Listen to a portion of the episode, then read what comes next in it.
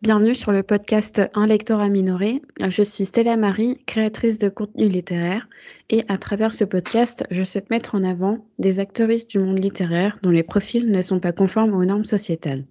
Aujourd'hui, j'accueille Smaïka, créatrice de contenu littéraire sur différentes plateformes.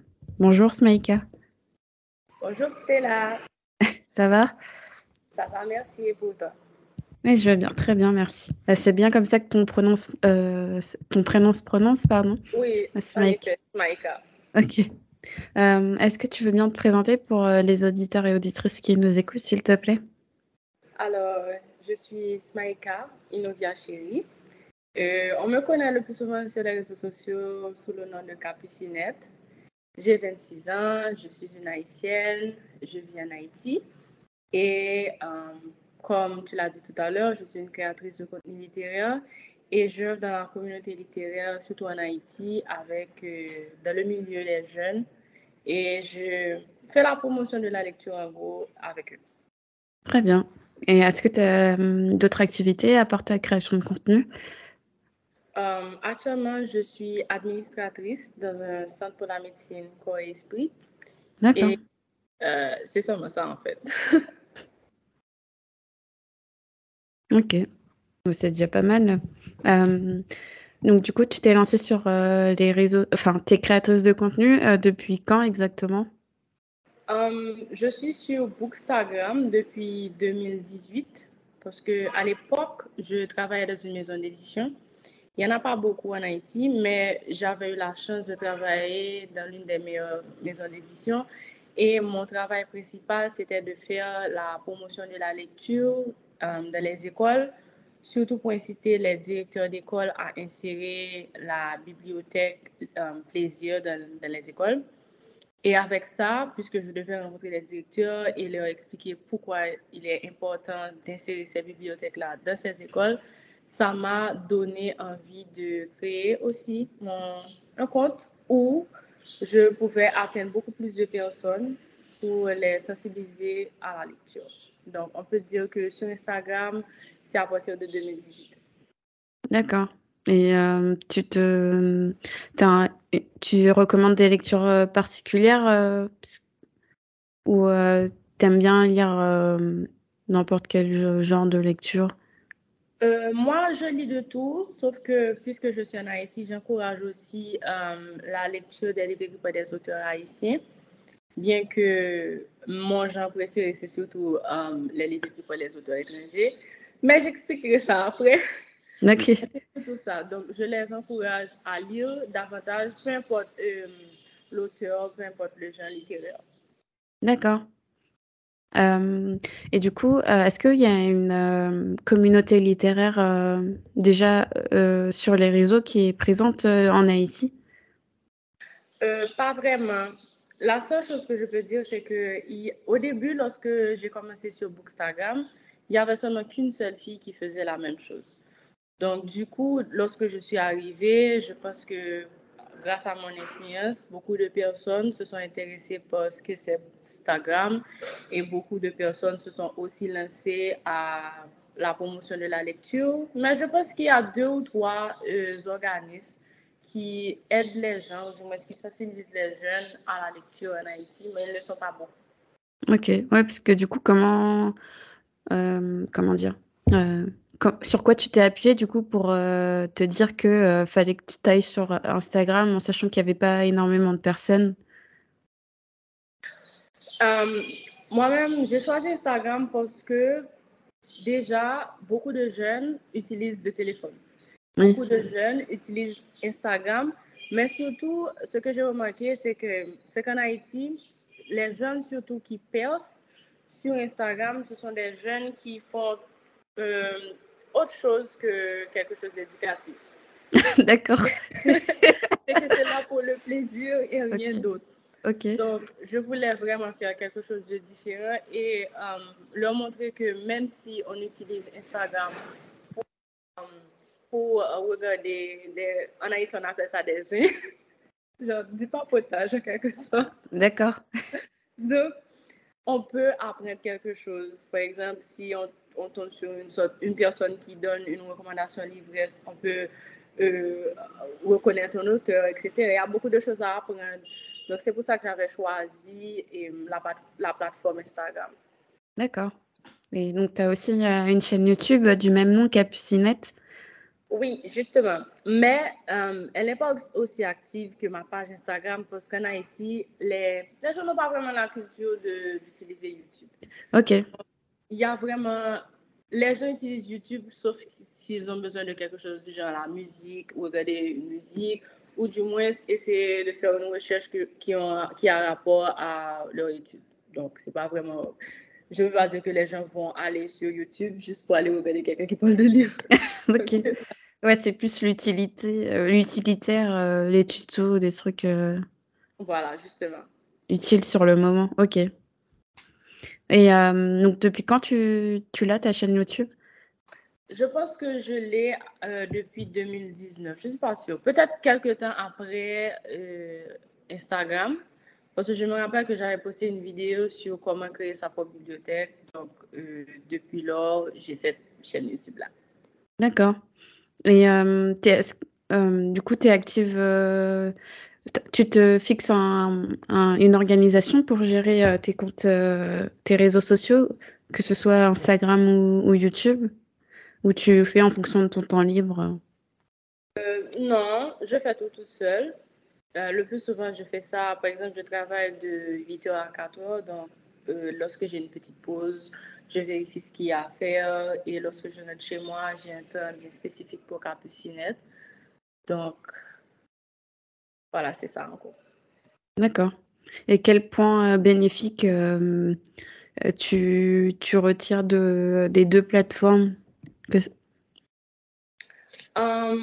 Pour YouTube, je peux dire que, bon, la chaîne YouTube est une chaîne qui est un peu vide parce qu'il n'y a pas vraiment de, de personnes qui, connaissent la chaîne, même si je fais toujours l'effort de présenter un contenu parce qu'on ne sait jamais, quelqu'un mm. Ouvrir YouTube et puis tomber sur une vidéo. Mais c'est surtout Instagram parce que grâce à Instagram, j'ai plus ou moins euh, essayé, ou du moins j'ai plus ou moins mis en avant la lecture chez les jeunes. Parce que je ne suis pas seulement sur Instagram, parce que dans ma communauté, dans le pays, j'organise aussi des activités et un rapport à la lecture.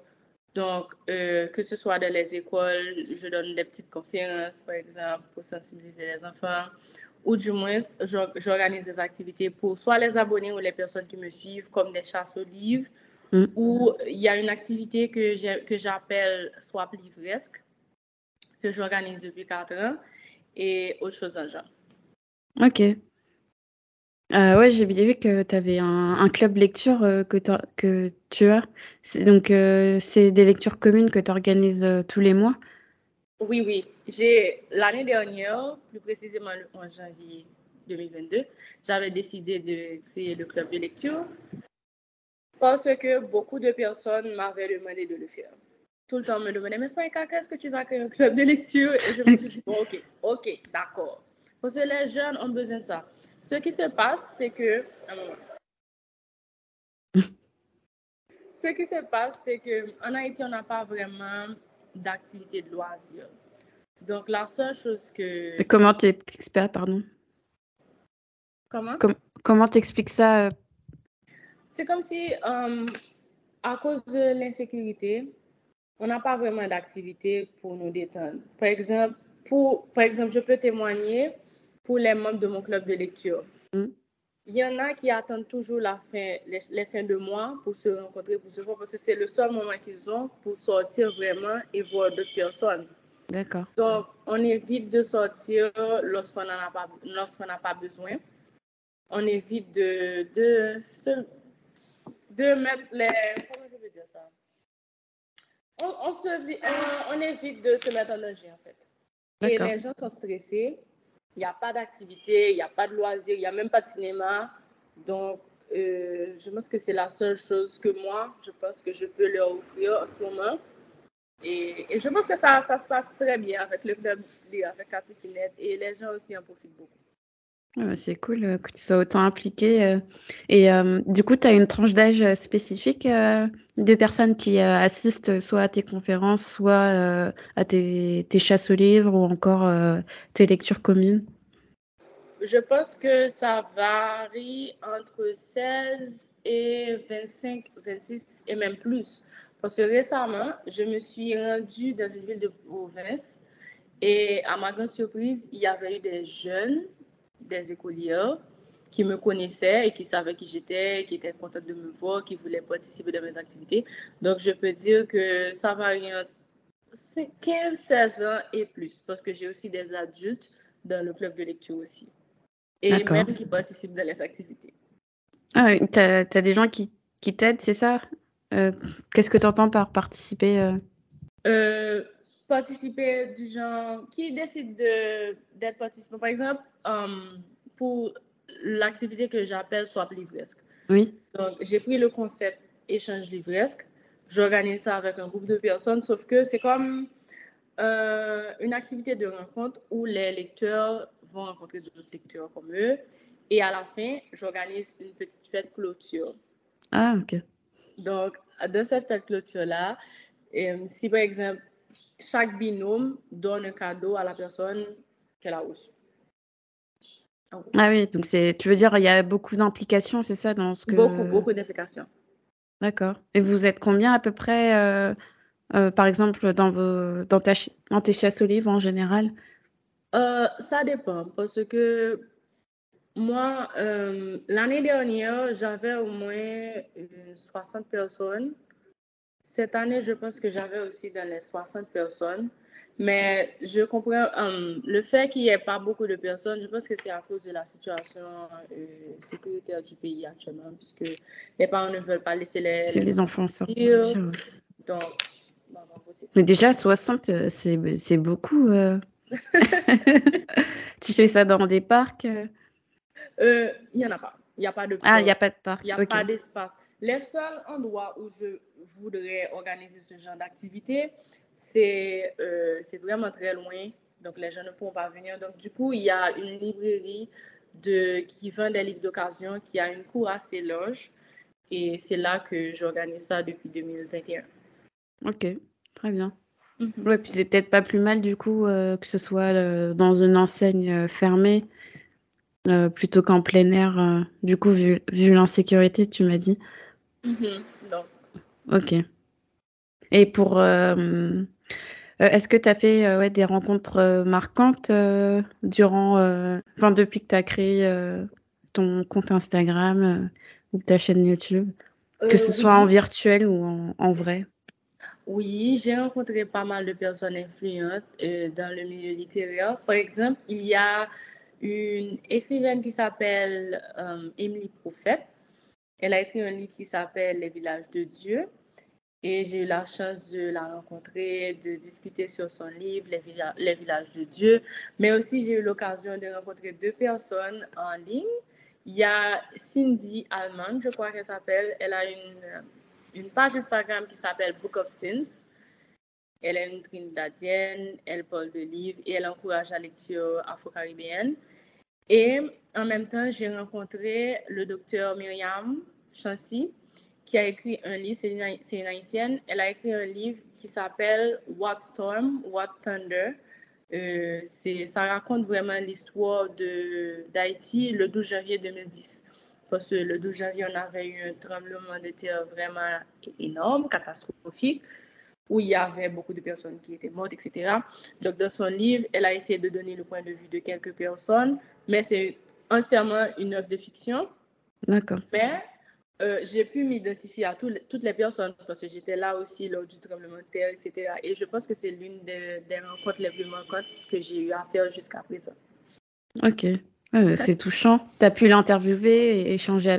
Ou c'était euh, c'était pas dans un cadre formel que tu l'as rencontré euh? Euh, Non, pas vraiment. Je pense que une librairie m'avait envoyé son livre parce qu'ils ils avaient vu que j'étais une haïtienne. Ils m'ont envoyé le livre et je l'ai lu. Et elle, on a fait connaissance. Et c'est ça en gros. Elle m'a recommandé à d'autres personnes pour leur dire que voilà ce que je fais dans la communauté haïtienne en Haïti. J'encourage les jeunes à la lecture, etc. Donc, en gros, c'est ça. Ok. Euh, Alors, euh, on va passer à la partie sur euh, ton rapport à la lecture. Alors moi, je connais, je suis pas du tout avertie sur euh, le marché de l'édition en Haïti. du coup, je voulais savoir, est-ce que tu as toujours été habitué à lire des, des livres d'auteurs haïtiens? Ou est-ce que tu étais aussi euh, comment dire, où tu avais connaissance euh, des, des parutions, euh, soit de l'Hexagone, soit de, des pays, enfin d'autres pays francophones ou anglophones. Petite, je lis depuis, depuis que je suis toute petite. Mais les livres que je lisais, ce n'étaient pas des livres écrits par des auteurs haïtiens.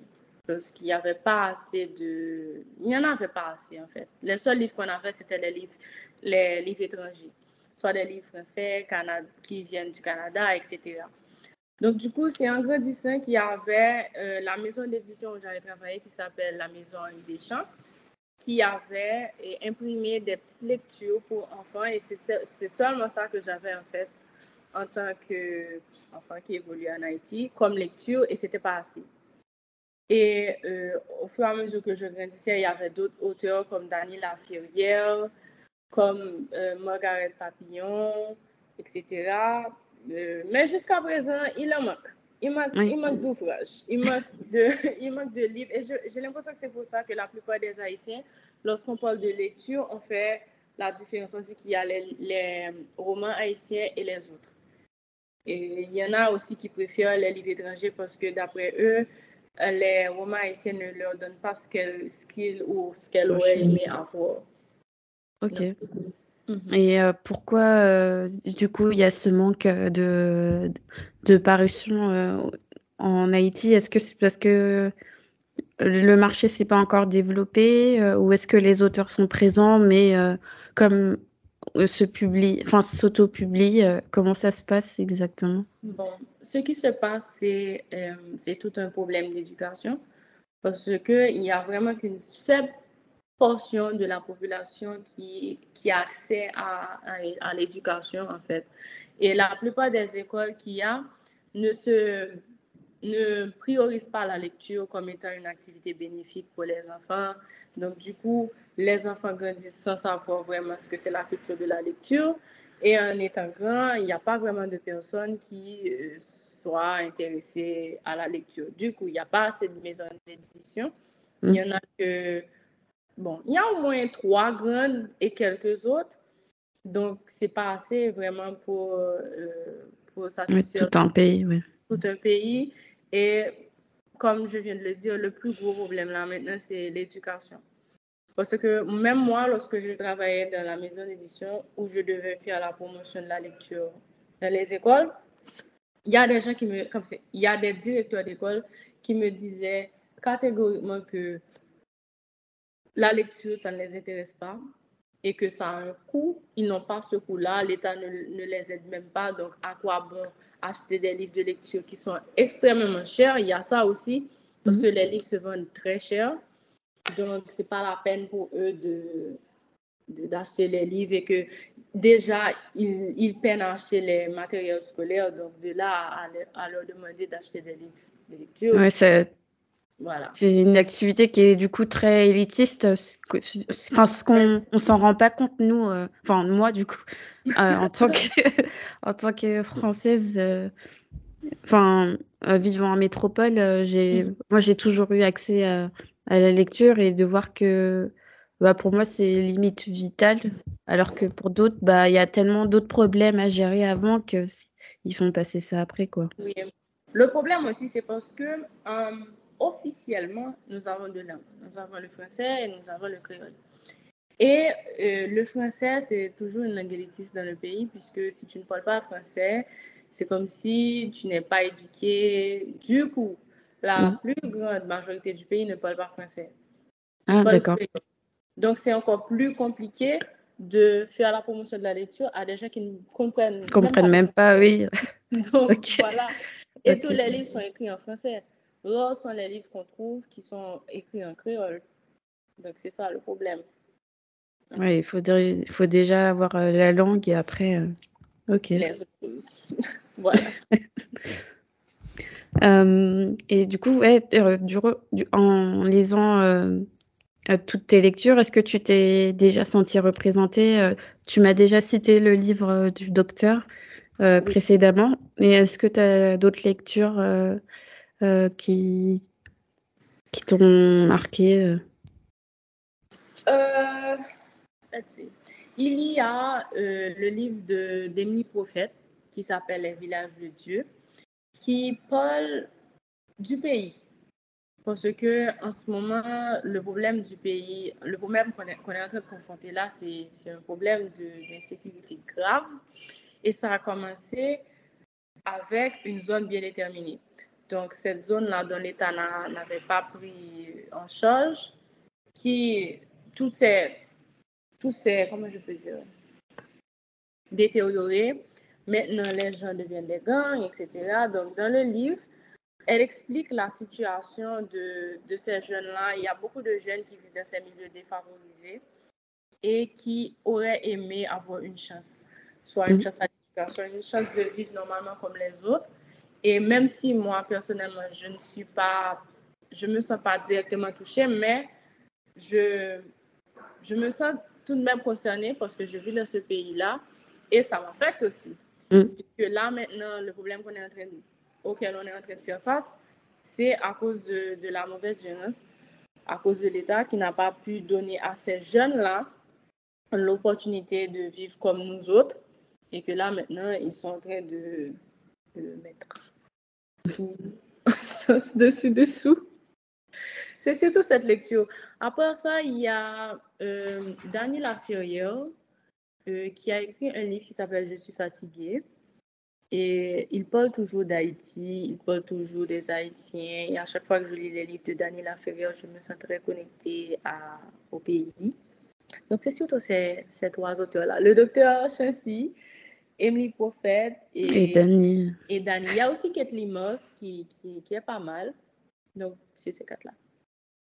Ok. Et est-ce que tu as constaté, euh, euh, comment dire, euh, une, une, certaine évolution dans, dans, tes lectures? Et est-ce que tu as pu faire découvrir tes lectures marquantes à d'autres personnes qui n'étaient pas forcément sensibilisées sur la question du pays? Oui. Um, il y a Comment je... Est-ce que tu peux reprendre la question, s'il te plaît? Ouais, Je t'en ai posé deux en même temps.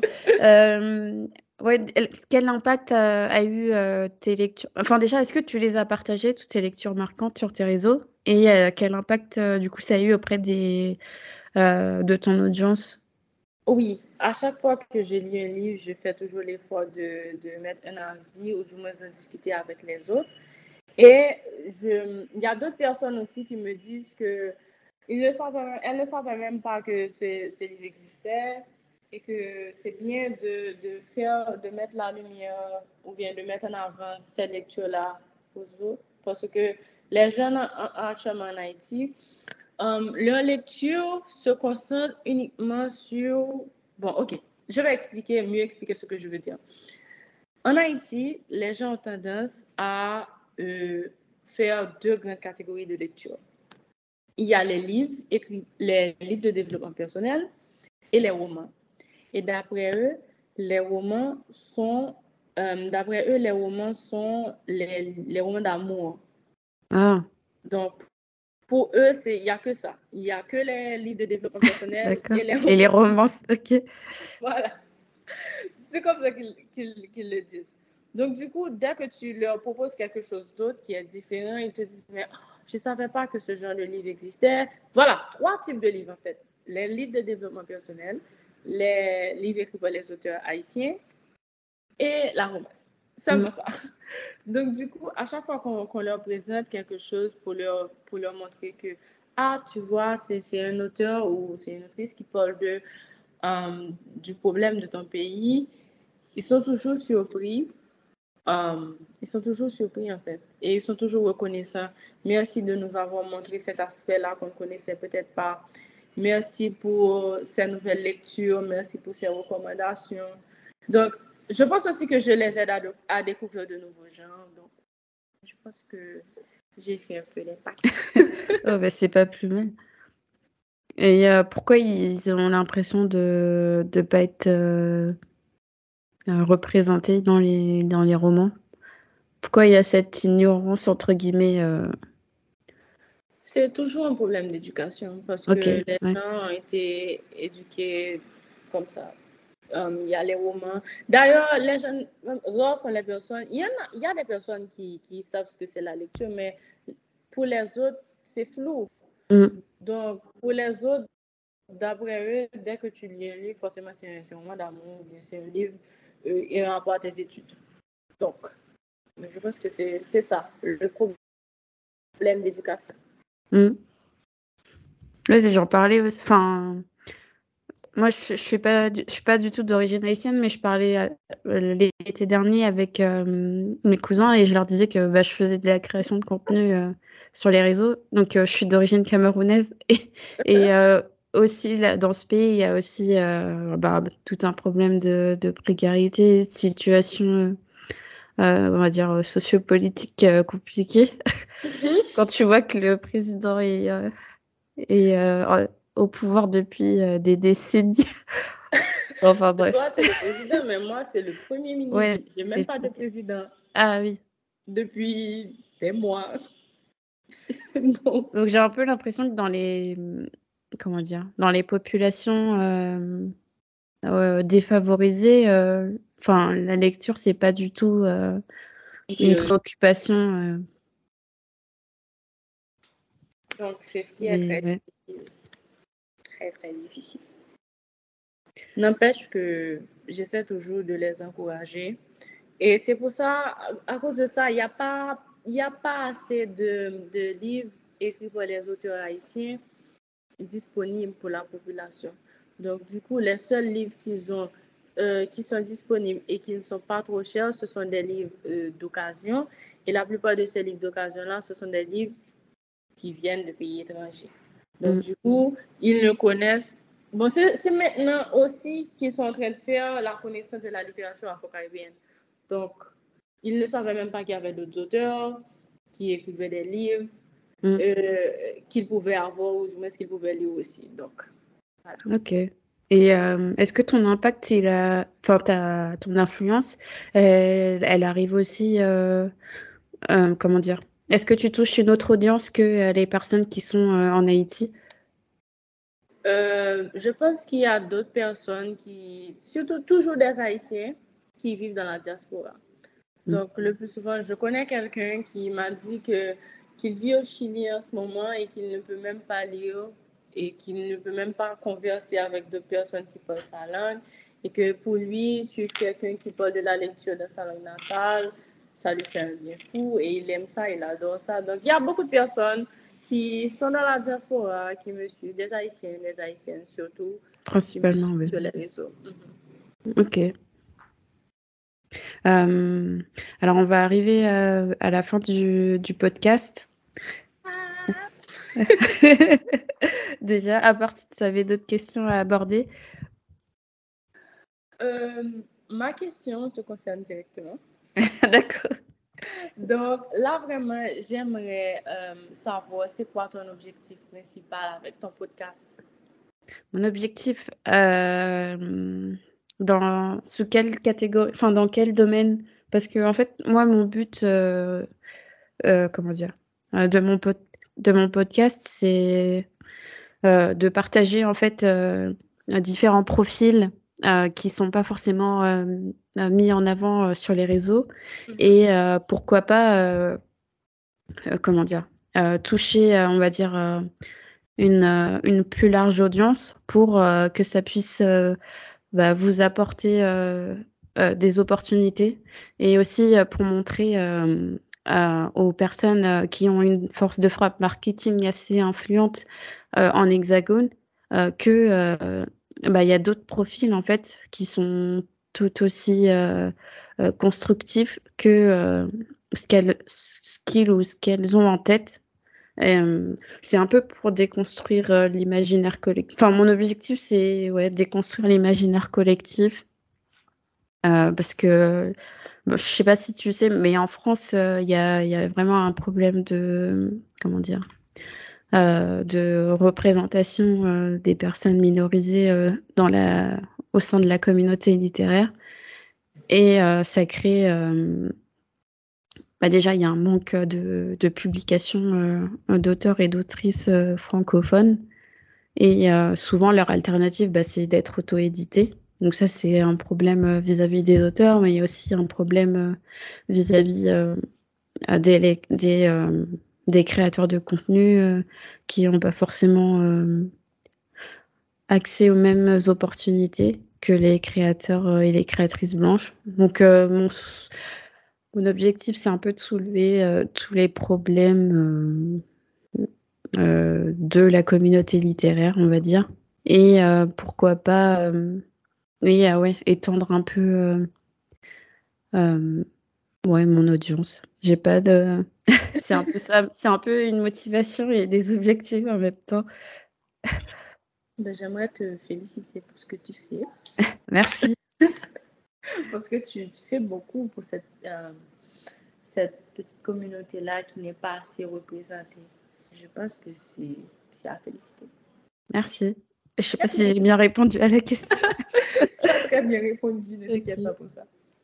T'as d'autres questions euh, me concernant ou... euh, Non, je pense que c'est bon. euh, est-ce que tu peux rappeler aux auditeurs et auditrices où est-ce qu'on peut te retrouver, s'il te plaît? Alors, je suis disponible sur Instagram sous le nom de Capucinette, Instagram et YouTube sous le nom de Capucinette. Récemment, j'avais créé euh, un compte TikTok, donc c'est aussi Capucinette. Donc, partout, je pense. Ok. Voilà. Et euh, la dernière question du podcast euh, que je demande à chaque fois, euh, quel invité tu verrais sur ce podcast? Well, je ne sais pas si elle a déjà été présentée ici, mais je pensais à Laurie. du compte? Laurie Nama. Ah oui, elle a déjà été interviewée. Sinon, il y a Hélène elle s'appelle Immacula Hélène. Elle a déjà été interviewée. ok. Il y a Marjorie. Des lectures de Marjorie. Voilà. D'accord. Je ne l'ai pas encore contactée, mais elle fait partie de mes invités potentiels. Je ne l'ai pas encore contactée. Il y a Marjorie. Ok. Voilà. Bon, bah, si elle passe par là, bonjour Marjorie. bonjour Marjorie. Euh, bah écoute, euh, je te remercie euh, d'avoir euh, accepté de faire partie de mon podcast. C'est à moi de te remercier de m'avoir invité. Donc ça m'a fait vraiment plaisir ton invitation. Je suis bien contente de, de rien d'être ici, tu vois. Bah, je remercie également les auditeurs et auditrices d'avoir écouté cet épisode dans Lectorat Minoré et je vous dis à très bientôt. Au revoir.